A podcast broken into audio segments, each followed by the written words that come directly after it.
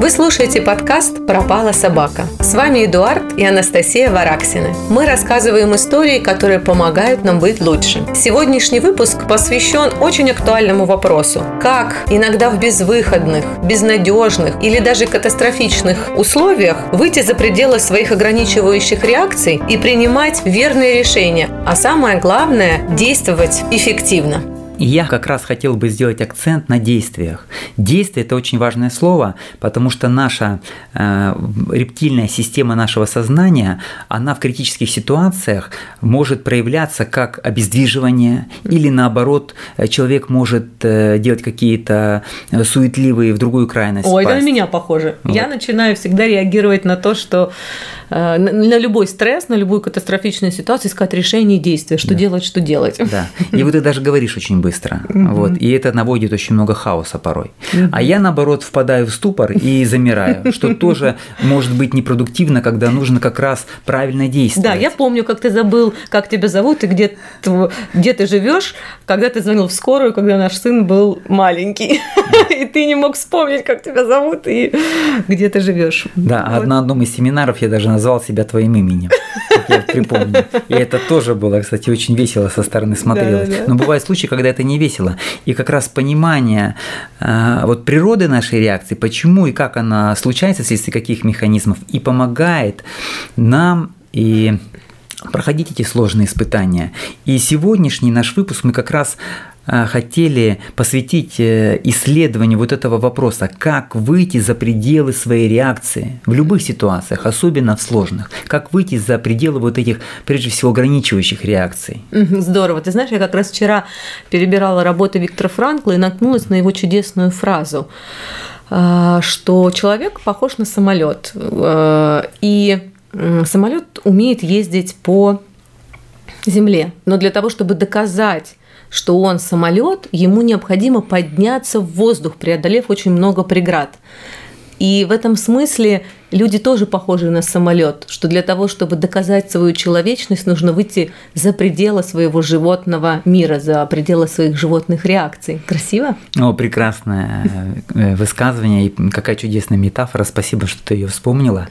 Вот, потому что Наша сегодняшняя история, она тоже будет про авиацию, и это история э, капитана, угу. пилота, который управляет э, Боингом очень большим Здорово. лайнером. Я знаю его, это Чесли Саленбергер. То есть это история Чесли Саленбергера. Я ее обожаю, эту историю. Вот, Давай которую, сегодня ее которую... расскажем. Да. Она действительно про то, как выйти за пределы своего страха. Она да. действительно Эту такая. историю э, назвали чудом Гудзона. Она сейчас известна во всем мире именно как чудо Гудзона. Вот кто-то ее знает, кто-то не знает, хотя даже вышел фильм. Да, То да, есть, фильм э, Вот, но мы об этой истории узнали можно сказать, практически из первых рук, из первых уст от Роберта Дилса, когда мы у него учились на курсе по э, металлидерству. металлидерству, и он как профессионал, он э, препарировал этот э, успех, очень большого успеха, то есть как как раз Саленбергеру удалось справиться с этой ситуацией. И, и я помню, что он выделил четыре основных таких ключа, вот, как, или как фактора, которые сделали эту ситуацию чудом. И да. мы сегодня будем рассказывать именно о этих четырех ключах. Да. То есть Но здорово. Я э, для начала напомню немножко суть этой истории, Давай. в чем она состояла, что э, она произошла практически уже 10 лет назад, в 2009 году, что в принципе на самом деле в этом веке, можно сказать, 21 mm-hmm. достаточно недавно. То есть это был обычный рейс американских авиалиний, то есть и концу этого дня вот как раз эти оба пилота вместе с Чесли Саленбергером, они и стали как бы хитом и прославились. Вот. И они возвращались в какой-то небольшой свой региональный город, вылетали из Нью-Йорка, вот, и э, Сталенбергер э, на обратном пути он отдыхал, и э, Боингом 320-м управлял второй пилот. Вот. Но на высоте 2-3 тысячи метров, с самой критической точки именно набора высоты, как раз когда э, уже идет, то есть набрана скорость крейсерская, и уже идет, так сказать, полет начинается, вот, оба двигателя Боинга А320 влетела как бы большая стая птиц. Угу. Это а... были кан канадские, канадские, если правильно помню, канадские казарки, да, угу. так и есть. Это и что произошло? Это какие-то особые, особый вид птиц? Это, что двигатели да. не справились, вот я не помню. А, во-первых, что произошло? А, в чем ужас был этой ситуации? Что двигатели как раз и не справились. Uh-huh, uh-huh. Вот. И мне тоже стало интересно, как так в этой ситуации из-за каких-то птичек вдруг вот эти два мощных двигателя uh-huh. General Electric, то есть там мощная крыльчатка, которые могут просто как э, там, ну, пропустить и даже не заметить, потому что лопасти, Огромные. то есть, э, да, очень сильные лопасти, но эти канадские казарки – это не одинокие птички, как оказалось, это очень крупные утки, они как гуси, можно сказать. И более того, то есть вес э, одной птицы может составлять 4-5 килограммов. Mm-hmm. И более того, а, они летают стаями. И можете себе представить, вот э, эту стаю этих перелетных канадских э, казарок, они как э, снаряды, они просто пробомбардировали эти оба двигателя. И что произошло? Что оба двигателя, они прекратили свою работу, и капитан э, то есть, э, а, то есть второй пилот, пытаясь да? перезапустить эти двигатели, то есть как бы получил отрицательный как бы ответ системы, что двигатели все сгорели. И вот здесь-то как раз и начинается основная история. То есть, когда самолет начал падать, медленно падать вниз и терять высоту, то есть э, какие действия в этой ситуации предпринял именно капитан, потому что от его действий так сказать, э, зависела либо угу. могла произойти чрезвычайная Катастрофа. ситуация и гибель людей. 150 человек было на борту. Вот, или наоборот могло произойти чудо. Вот, но как раз конец счастливый. Вот. И я напомню, что э, удалось благополучно направить этот Боинг, то есть этот самолет и приводить его единственным э, местом, э, способным для посадки, э, оказался вот эта река Гудзон в Нью-Йорке, и они смогли допланировать до этой реки и приводить его воздушное судно, и чудесным образом, то есть им ничто не помешало это сделать, они не натолкнулись ни на один мост, угу. которых там ну, существует много через эту реку. Угу. И Э, ни, ни на одно судно, хотя река судоходная да. очень. Это это как Виктор Франкл говорит, что это было одновременно и случайность, и закономерность. Да, то есть здесь, видимо, не обошлось без какого-то высшего промысла. Да. Вот, и было идеальное приводнение, хотя судов было много, но э, они достаточно быстро подоспели, вот, и успели принять до того, как э, самолет э, набрал воды и начал тонуть. Всех, все пассажиры были спасены, и капитан корабля Чесли Саленбергер, он еще дважды прошел, так сказать, по всему салону, заглянул во все места и, убедившись, что никого больше нет, он покинул уже самолет, вышел через на крыло и то есть, тоже ну, спасся. Вот. Mm-hmm. И когда уже происходил разбор этого полета, что же э, так сказать, э, послужило тому, что произошло это чудо. То есть ему задавали вопросы эксперты, то есть mm-hmm. как как вы справились с этой ситуацией?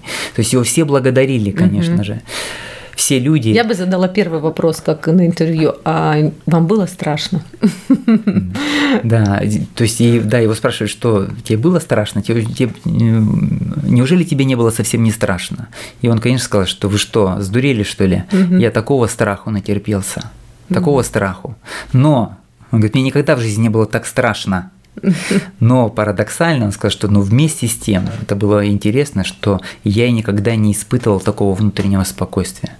И он сказал, что мне удалось выйти, э, страх мной не овладел, он меня не подавил, мне удалось стать больше, чем этот страх. И в числе вот этих факторов, которые помогли ему превзойти вот это чувство паники, чувство страха, э, которое могло привести к тому, что просто бы они спикировали и, да, и все. Все. Угу. И это была бы ужасная катастрофа. И он сказал, что первое – это моя практика и мой личный опыт. Mm. Мне удалось соединиться с моим э, внутренним опытом. И, то есть у меня много лет за плечами, и, конечно же, на таких больших э, ну, катастроф и э, нештатных ситуаций, когда, так сказать, у тебя в инструкции ничего не написано, что делать, если в твои оба двигателя влетают казарки и они сгорают. Есть инструкция всегда. Вот. Э, в авиации, но это не штатная ситуация, и такой инструкции не было. Вот. Он сказал, что мне удалось, ну какие-то маленькие э, всегда случаются, какие-то неполадки, вот. И здесь, говорит, мне удалось пустить вот эту многотонный Боинг в, сколь... в скольжение в планирование. Первое, что мне помогло. Он говорит, я вспомнил, как я раньше, будучи еще совсем молодым, когда только я еще учился летать и мечтал о карьере летчика, то есть я летал на планерах. Ну, что такое планер? Угу. Планер это то есть легкая такая машина, легкая, да? очень mm. крылатая, то есть даже и машина это сложно назвать. Вот. Но там ты можешь просто парить в воздухе, mm-hmm. наслаждаться а что э, значит красотой. Боингом, Но да? что значит планировать mm-hmm. на не... Боинге, на котором не работает ни один двигатель? Mm-hmm. Никогда у меня этого не было. Вот. И он говорит, что мне удалось его пустить скольжение и направить это, поскольку можно было парить только э, в заданном какой-то нивелированном радиусе, то есть почему ему диспетчера же сказали, почему он не мог вернуться? Они, ты же вот только что взлетел. И первая инструкция, которую ему дали mm, диспетчеры mm-hmm. с контрольной вышки, возвращайся, разворачивай самолет. А, но он сказал, что нет, развернуть не получится, потому что он находится в режиме планирования. Все, двигатели не работают. Не, невозможно его развернуть на 180 градусов назад и не хватит по расстоянию, потому что скорость падения гораздо выше, и у нас нет такого времени. У нас просто мы не дотянем, не вернемся. Uh-huh, uh-huh. И получается, что ему предложили тогда другие варианты. Вот есть аэропорт здесь, и вот есть аэропорт там. И он, глядя на как развивается ситуация, очень быстро как-то, ну, э, откуда-то приходило ему это знание. Uh-huh, вот откуда он просто знал, что нет, мы можем только двигаться вот в этом э, радиусе, и единственное э, место, в которое мы можем направить, это именно Гудзон. Uh-huh. Мы будем приводняться. Он такое принял решение. Uh-huh. Это первое. Ага. И вот Правильно я понимаю, что вывод такой, что в таких катастрофичных, безнадежных ситуациях очень важно э, держать связь с личным опытом, вот про что Роберт говорил, потому что чаще всего вот этот страх нас парализует или, ну, или пускает наоборот в хаосные действия, он отрезает нас от личного опыта. Мы не можем опираться и держать связь с этой практикой, которая на самом деле у нас есть внутри. Да, это да, же об этом. Да, это фактор. именно так. То есть любой кризисной ситуации, угу. так или иначе, важно как бы поверить в себя и случаются другие кризисы, посмотри и свое держать, прошлое, да, что мы все как бы, имеем какой-то багаж э, практики, э, все наблюдали, если не у себя, так э, в жизни. Да, например, про кризисы мы не один кризис с тобой проходили и 2000-х годов, и 90-х, и 2008 года, и поэтому да. очень у нас уже наработалась и, конечно, практика. Да. И поначалу, то есть возникает, да, страх, но когда ты, вот заметьте, вы посмотрите, у каждого в своей жизни жизни есть ощущение того, что да, мы проходили и другие кризисы, и они были тоже очень сложными. И тогда словно расслабляется что-то внутри, и ты можешь принимать mm-hmm. решения, можешь смотреть как бы объективно на ситуацию и действовать. И действовать по-другому. Не страхом, вот не этой обездвиженностью и не пустой суетой, а ты можешь действовать конструктивно. Вот. Да, здорово. Давай следующий. И второй пункт, да. Э, который э, сказал Интересно. Э, именно Чесли Саленбергер, сказал, что мне э, помогло еще э, осознание моей роли и моей миссии. Он сказал, что я же летчик. И моя миссия в том, чтобы безопасно, во-первых, взлететь из точки А и привести пассажиров в точку Б безопасно, сохранить всем жизни. Я отвечаю за это. Моя миссия безопасно, так сказать, доставить пассажиров в пункт назначения. И эта миссия, то есть она перестроила, то есть вот в этот момент перестроила внутри меня все навыки. То есть я из, так сказать, э, из э, капитана, который управляет э, современным воздушным судном, где там все электронно, ему надо было перестроить все свои навыки и управлять планером. Он вспомнил все эти навыки. Он, управлял? он перешел полностью на ручной режим, то есть и он уже как бы действовал уже по ситуации. Все, он, ему надо было взять штурвал mm-hmm. на себя, полностью чувствовать, стать единым вот с этим огромным воздушным судном. И надо было вспомнить все эти навыки. Он, и и, и это, самому принимать да. решения, правильно? Мне кажется, что он же потом то, что предлагали ему диспетчеры, ну вот как ты говоришь, вернуться в аэропорт там или в другие mm аэропорты, он все эти решения отмел. То да. есть, и он начал сам И получается, решение. что вот эта идентичность э, летчика, плюс идентичность, что я здесь за все ответственный, угу. она помогла ему принять, во-первых, верные решения. Он смог, у него Классно. включилась словно сила развлечения, потому что решения это были предложены. Угу. Но его вот эта какая-то мудрость включилась, которая позволила действительно не следовать этим решениям. Угу. Вот, возможно, он бы и последовал, но он э, внутренне осознал, что они приведут к гибели. Угу. И его решения оказались верными. То есть вот второй фактор, он сказал, что это моя миссия, мой вклад, вклад для пассажиров, угу. вклад для компании, ну, Э, которой он принадлежал. То есть все, то есть он соединился с этим своим вкладом в этот критический момент. И третья э, причина или фактор, который э, ну, стал, определил успех, это, как сказал капитан, это было поле. То есть вот коллективная атмосфера, которая, он говорит, мне помогло то, что все были спокойны. Mm-hmm. Вот э, мой экипаж был спокоен, вот пять человек там на борту, стюардессы, обслуживающий персонал. Никто не запаниковал. Говорит, почему не было паники? Вот. И пассажиры вели себя очень спокойно, и мне это помогало, так сказать, держать хладный разум и принимать вот эти верные решения. И я помню, да. он в интервью сказал, что мне это дало время, да. то есть, что он не потратил энергию и внимание на то, чтобы успокоить экипаж и пассажиров. Угу. Вот, это вот, мне кажется, очень важная деталь. Да, и мы знаем, что мы все чувствуем эмоции друг друга. И э, когда вокруг э, хаос, когда вокруг царит паника, э, то есть тоже легко подвергнуться вот mm-hmm. этой панике. Но капитан сказал, что поразительно, вот все были спокойны, и это мне помогло. Вот. Но что самое интересное, что когда опрашивали экипаж. Угу. Вот почему не возникла паника? Потому что начался серьезный разбор полетов, потому что воздушное судно стоит много миллионов, все, но восстановлению не подлежит, страховые компании и так далее. То есть это серьезнейшая да. авиакатастрофа. Угу. То есть и есть что они... определенный порядок.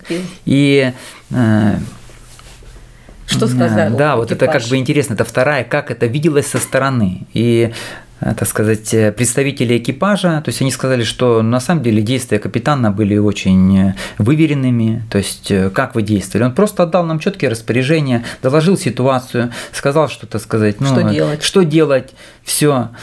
Вот. И мы были спокойны, то есть и мы и проверили, да, то есть мы Э, как бы исполняли. Когда спросили пассажиров, почему, то есть, ну, не возникло паники, э, что происходило, сказали, что, ну, капитан всех проинформировал ситуации, было ясно, что сделать, вот, и было такое ощущение, что, э, как бы, капитан владеет полностью ситуацией, и мы не волновались, более того, мы наблюдали за действиями экипажа, экипаж, то есть, выглядел очень спокойно, уверенно, такое ощущение, что, словно это штатная ситуация, и мы, конечно же, то есть, ну, никто не волновался, потому что то есть как бы, мы летели. Да, а что тогда вот. произошло? Почему? Потому что в основном из-за паники же гибнут люди, и паника же убивает э, во многих катастрофах. Э, вот как это так возможно?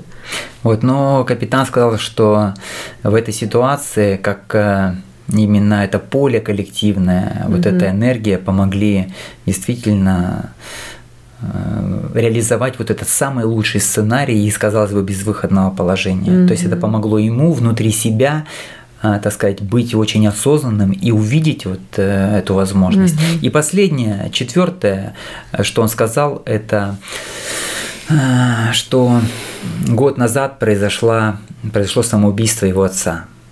То есть и он был очень как бы, травмирован психологически этим опытом, и он внутри себя дал такое обещание, что я буду спасать жизни ну, людей, все, ну, если случится какая-то ситуация, если я не, не смог спасти жизнь своего отца, то я приложу э, все силы, чтобы хотя бы в этой ситуации э, привнести весь свой опыт, всю свою мудрость для того, чтобы благополучно спасти жизни всех людей, а это 150 человек. Печальная есть, история. Даже да, ну вот это плакаться как, хочется. Да, ну вот это как раз вот та ситуация, когда личное какое-то горе, то есть вот личные, личное обещание, вот, угу. собственная трагедия могут быть тоже фактором. Но это можно ли это назвать фактор смысла?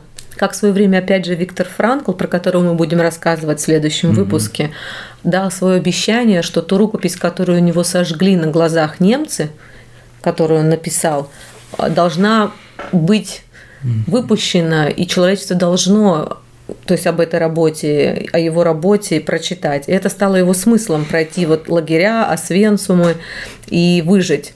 То есть можно ли назвать этот фактором смыслом, который был у Чесли? Я знаю историю и учение Виктора Франкла, э, чувствую, что здесь тоже есть параллель, потому что угу. он внутри себя тоже дал обед. Он столкнулся с какой-то ситуацией, которая внутренне трагичная ситуация. И он дал себе обед, для него это было смыслом жизни, спасать жизни людей. Он сказал, что это смысл моей жизни. То есть это не только а, моя роль как капитана, и, но это очень глубокое понимание, и в той же там еще очень неглубокая личная вовлеченность. Давай вот. я хотела бы для наших слушателей, для нас с собой вот эти выводы немножко еще проговорить. То есть эти, про эти четыре фактора, о которых говорил Роберт, Роберт Дилс, исследуя и моделирую, моделирую поведение этого успешного пилота, который сотворил чудо. Первый фактор – это фактор связи с личным опытом, то есть он не потерял связь с личным опытом, и выйдя за пределы страха, он смог использовать этот личный опыт для того, чтобы пройти эту ситуацию. Да, это связь с прошлым. Связь с прошлым. Вторая ситуация, он очень был связан со своей миссией или ролью, или со своим вкладом. Да, когда он говорил о том, что я э, пилот. И это единственное, что я там делаю, и мне очень важно. Э, это а это связь с моей ролью и с моим вкладом. Вкладом, да, да. что я здесь делаю? Продукт, вот если. Я должен безопасно да, доставить да. людей. Да, в чем mm мой вклад? Да, и как сейчас э, в деловом мире говорят, в чем мой продукт, что ты даешь? Mm-hmm. То есть mm-hmm. Mm-hmm. связь со своим вкладом. Mm-hmm. Это второе условие. Mm-hmm. Mm-hmm. Третье. Третье это про коллективное поле, когда мы можем за счет лимбического эмоционального резонанса, удерживая свое состояние силы, то есть не посеять панику и хаос, что сейчас mm-hmm. происходит, например, в, в информационном поле, но э, будучи самим спокойны, не развивать эту панику. И если в поле эта паника не множится, то мы тоже можем тогда выиграть время для того, чтобы принять лучшее решение. То есть э, третье, э, я бы вот так бы, наверное, сформулировал, что это способность внутри себя не как раз не подвергнуться панике, а, да, да. а он сам, как угу. получилось, то что он сам был источником, он в этой ситуации транслировал состояние спокойствия, конструктивное состояние. То есть вот, более высокое состояние осознанности, и как раз за пределами страха. То есть он сохранял угу. как э, вот в эту веру себя, угу, угу, угу. и он транслировал вопрос, какое состояние я еще транслирую, какую угу. вибрацию я передаю. Это вибрация спокойствия, это вибрация поиска, вибрация решения, или это вибрация хаоса. Угу. То есть и вот от этого зависело это поле коллективное. Да, понятно, Всё. понятно. А четвертое, получается, это смысл. Была очень глубинная связь со смыслом, ради чего он mm. все это делает, ради чего он пилот, какое он обещание внутри себя да. дал. Здорово. Да. И поэтому он смог совершить эти, это чудо. Да. да? И я был очень глубоко тронут и размышлял над этой историей. А, вот я пытался применить ее к своей жизни. И вы знаете, я действительно а, с того момента, как я ее узнал, я попробовал ее применить вот в самых э, обычных ситуациях. Вот у нас мы семья, то есть и я тоже в каком-то смысле летчик. У нас есть большая машина, которая, то есть Honda Pilot, то есть я тоже в каком-то смысле пилот. Точно, то да. есть у нас двое детей, мы часто выезжаем, ездим на дальние расстояния, вот, где-то на отдыхе или где-то выезжаю в другие страны, то есть тоже пользуемся транспортными средствами. И я задумался, а вот когда я вот вылетаю, словно, вот, то есть тоже в небо, то есть э, за пределы своего базового, ну так сказать, аэропорта, за пределы своей квартиры, куда-то еду. Вот э, в чем моя роль, в чем мой, мой вклад на дороге? Вот почему мы за эти там, 10 лет ни разу не попали в аварию? Ни разу. Да, у тебя вот. есть, оказывается, секрет. Вот и мой секрет заключается в том, что я на самом деле ни, никому или очень редко э, им делюсь, но я перед каждой вот какой-то там поездкой mm-hmm. длительной. Э, вот, потому что дорога – это зона повышенной опасности, мы это знаем в правилах дорожного движения, это первый пункт там записан. Я вспоминаю, напоминаю себе, в чем моя роль, я пилот сейчас. Угу. Вот как Чесли Саленбергер. В чем мой вклад? я для себя сделал такую позицию, что мой вклад это быть примером уважительного на дороге, уважительного к другим и безопасного общения. И это я заметил, как это смещает мою позицию восприятия, как это активирует во мне совсем другие навыки. Я перестаю лихачить, я там э, никого не подрезаю. То есть я не отвлекаюсь на какие-то в своем сознании, в своем внутреннем пространстве в мире. Я водителем остаюсь, я на дороге, я не бизнесмен, я выхожу из других идентификаций, я не размышляю о работе. Я думаю и показываю какой-то пример уважительного общения. Вы знаете, это так помогает. Я ни разу не попал даже в небольшую аварию. И даже находясь, вот, э, знаете, это распространяется на все. Я никогда э, не ездил на мотоцикле. Вот тут вот возникло желание, находясь да, в Индии, пару лет, мы да. решили поэкспериментировать. Вот. Да. А что такое ездить в Индии на мотоцикле, вы знаете, вот, например, последний город, в котором мы были в этот раз, это Майсур. Майсур, точно, да. Это двухмиллионный город. И там нет светофоров. Ты помнишь, это какой хаос там творился? Вот это сколько... большой страх там реально ездить. Ни одного светофора. И вопрос, как проехать безопасный перекресток? Но мне э, казалось, что ты был спокоен. На котором очень интенсивное движение. И вот это... И тебе было страшно? И вот это осознание. Мне очень страшно было поначалу, мне очень было страшно, конечно, как это, как проехать, как здесь разобраться вот в этом хаосе. Это действительно хаос, и непонятно, э, вот как э, люди разъезжаются и все остаются целыми. Mm. Поразительно. И практически нет регулировщиков же в Индии, то есть или в Катманду, в Непале. То есть да, да, люди да. едут таким потоком на байках, то есть там люди чувствуют локоть к локтю. То есть такой поток. Вот. Ну, у тебя и я стал понимать классно получалось. вот это выражение, что в Индии важно иметь это состояние внутреннего мира. Подъехал к перекрестку, как они говорят, что мы перекресток переезжаем на Шанти. Шанти это значит внутренний мир. И как его достичь, и вот этот э, месседж, я очень благодарен ему, который поделился Чесли Саленбергер, что осознавайте свою роль. Мне очень помогло в жизни. Я уверен, что каждому из наших слушателей вот эта практика может помочь. Вы выберете для себя в каждой ситуации, как если вы руководитель там, компании, если вы там, отец семьи или ну, в семейных какой-то мама там, семьи или мама семьи. Я так, кстати, не делаю. Или вы там поехали то есть, э, там, за рулем, да, то есть кто-то водителем может быть. То есть вот в каждый момент времени, то есть включать вот это. И даже не надо четырех включать вот этих критериев. Достаточно mm-hmm. одного, чтобы случилось чудо. Mm-hmm. Вот. И я также вспоминаю, конечно, на контрасте вот э, другую ситуацию, как раз когда чудо не случилось, и другую историю другого капитана. Mm, вот, давай, она какая? произошла э, чуть чуть позже, это было, по-моему, 13 год, и это история капитана, который управлял э, морским, большим океанским таким судном. Вот, и казалось бы, это произошло на море крушение. На это море?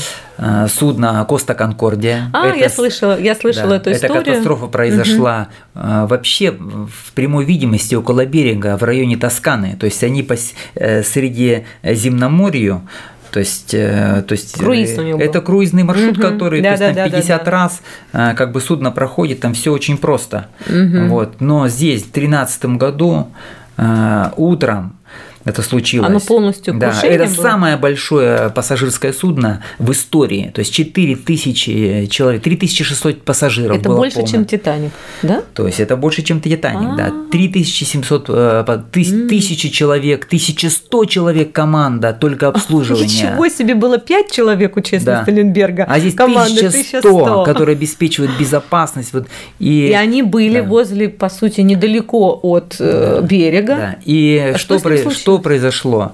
То есть э, капитан просмотрел, то есть где-то отвлекся, и судно наткнулось на подводный риф, то есть вот в районе э, близ э, одного из вот этих как бы островов.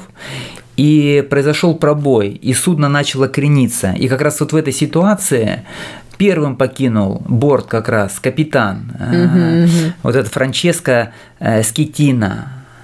Скитини. Первым он покинул. То есть А, он, и... а что сам, а что э, вот это судно, оно упало или затонуло? Там было То есть, ну, представьте, Ого. что вот это, почему это еще вот очень важно, как э, ты понимаешь детали какие-то. какие-то детали, и очень важно прочувствовать. Ну, представьте, что условно там девятиэтажный дом, вот э, от э, как бы самого низа до самого верха. А это было днем или Это ночью? было утром, то есть утром произошло. И вот оно наткнулось на этот э, подводный риф, пробой, и оно стало клониться, и условно девятиэтажный дом просто упал. И начал медленно-медленно погружаться. И люди, конечно, очень многие травмировались просто. Много погибло. И то есть там порядка 30 погибших, то есть очень много было пропавших без вести, организована была спасательная операция. И потом, когда делали разбор полетов также, Что-то что, в выяснилось. результате чего произошло, хотя казалось бы здесь, то есть шансы вот у тебя здесь, ну да, да, да, берег. да, да. Обстоятельства Да. были гораздо мягче И- на самом деле, да, и да. такое судно огромное вообще никогда Да. не тонуло в Да. истории, как И- ты говоришь.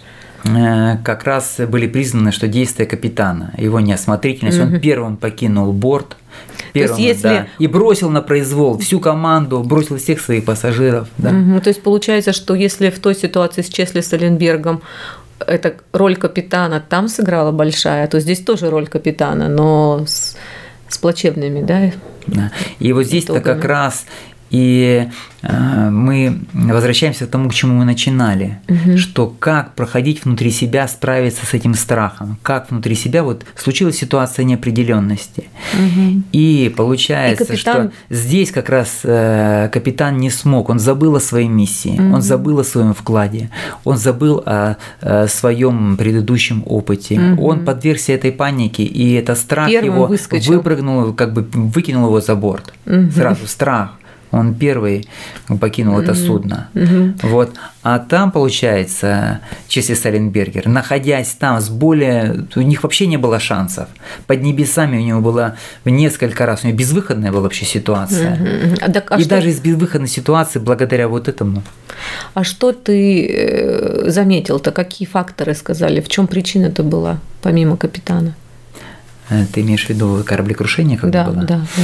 Но м, были еще очень интересные два таких э, факта, которые я лично запомнил, ну вот, которые доступны были в средствах массовой информации, что э, он, он пять лет проходил на самом деле уже по этому маршруту по Средиземноморью, то есть в 2006 году, то есть э, вот этот э, Коста Конкордия как бы была сделана и спущена с верфи. И м, первый факт он был связан с тем, что у этого судна, у него также есть морского процесс крещения, то есть его крестили. Есть такая традиция, что у судна есть крестная мама. Вот и крестная мама э, должна была разбить бутылку шампанского. Вот. И крестной мамой выбрали знаменитую модель того времени. Вот ее как-то звали Ева. Ева помню. То есть э, явно не хватает Адама. Вот такое божественное имя. То есть, ну, не должно принципе, же да. было быть тогда с судном Да. ничего случиться. И Ева раскрестили. била, била вот эту бутылку о корпус, но так и не разбила. Вот, с первого знак, раза, да. И это приняли как другой знак. Вот, но на самом деле все-таки свелось как бы мнение к тому, что все-таки именно действия капитана, что капитан угу. э, до этого он себя вел уже некорректно, и несколько раз он выходил в море, то есть в нарушение погодных условий, то есть один раз по его причине была плохая швартовка и пострадала надводная часть корпуса корабля, то есть он был таким бабником, балагуром и явно не осознавал своей ответственности, своей миссии ни перед пассажирами, ни перед э, компанией потому что компания потеряла убытки полтора миллиарда долларов, евро, евро. Только 600 миллионов евро нужно было выплатить компании за организацию работ, чтобы поднять принадлежащее судно.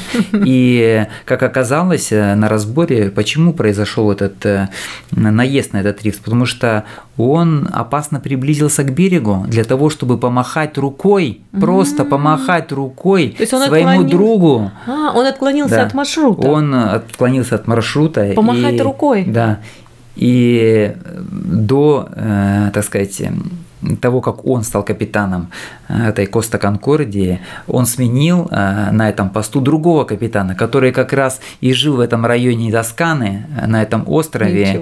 Вот. И он хотел из чувства дружбы, вот личной, может быть, симпатии к этому просто... Или конкуренции, бы, например. Непонятно каким причинам, но как хотел он как-то вот засвидетельствовать ему то, что он здесь. Вот, может быть, это у моряков, потому что он тоже был потомственный моряк, но тем не менее, подумал ли он в этот момент о рисках? Посмотрел ли он э, на приборы, да. что действительно вот они, зона рифов, и судно идет прямиком на вот эти подводные гвозди, и они пропорят себе все брюхо. Вот. И Ничего было себе. очень быстрое падение, то есть они как бы накренился. А, вот э, Это девятиэтажный дом. Вот и огромный этот упали. лайнер, самый большой э, пассажирский круизный лайнер в истории Земли, то есть э, достаточно новый, вот, который 50 раз уже он ходит каждый год по этому маршруту, просто, ну, на автопилоте можно было его, то есть он привел к таким огромным жертвам. Удивительно, на контрасте эти две истории Чесли Сталинберга с абсолютно безвыходной, безнадежной, бесшансовой ситуацией и Коста Конкордия. Удивительно, что эти две ситуации ситуации в одной капитан смог выйти за пределы своего страха, за пределы своего, своей рептильной реакции, а, держать связь со своим истинным собой, со своим смыслом, ролью, миссией своей, а другой не смог. И к чему это привело? Спасибо тебе за эту историю. Да, мне было очень приятно поделиться с нашими слушателями. Надеемся, что вы тоже сможете из этого опыта взять многое для себя, для своих жизненных ситуаций. Желаем вам успеха, счастья. И до след... да, до следующих встреч. встреч. И мы в следующий раз будем продолжать рассказывать истории, которые помогают нам стать лучше. Следующий выпуск будет посвящен Виктору Франклу и его жизни. До новых встреч. До новых встреч.